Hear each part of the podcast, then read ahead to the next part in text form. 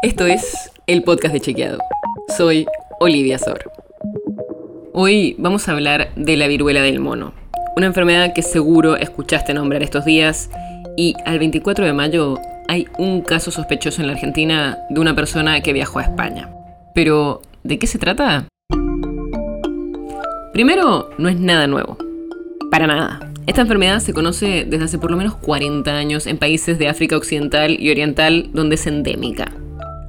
Pero en los últimos años hubo un aumento en la cantidad de casos y ahora se detectaron casos en otros países como el Reino Unido, España, Estados Unidos y Portugal, entre otros.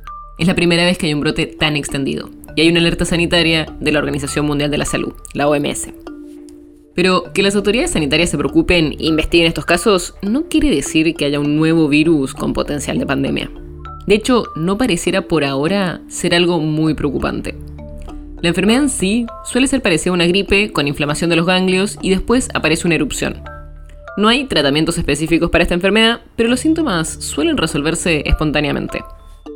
Y otra razón para no alarmarnos tanto es que no es tan contagiosa entre personas. Hay que tener contacto bastante estrecho. Por ejemplo, por contacto con secreciones infectadas de las vías respiratorias o lesiones en la piel de una persona infectada, o con objetos contaminados recientemente con los fluidos del paciente o materiales de la lesión y no hay evidencia de que el virus se transmita por vía sexual. Lo que dicen los especialistas es que la transmisibilidad de persona a persona es moderada a baja. No es como el virus de la sarampión o el de la COVID-19. Y quizás te preguntas si hay vacunas. ¿Y sabes que la vacuna contra la viruela ayuda a prevenir o atenuar la enfermedad con eficacia del 85%? Las personas que fueron vacunadas contra la viruela han demostrado tener protección contra la viruela del simio. La mala noticia es que se dejó de vacunar contra la viruela en 1980 cuando la enfermedad fue erradicada. Hay también una vacuna que se desarrolló para la viruela símica que fue aprobada en 2019, pero todavía no está ampliamente disponible.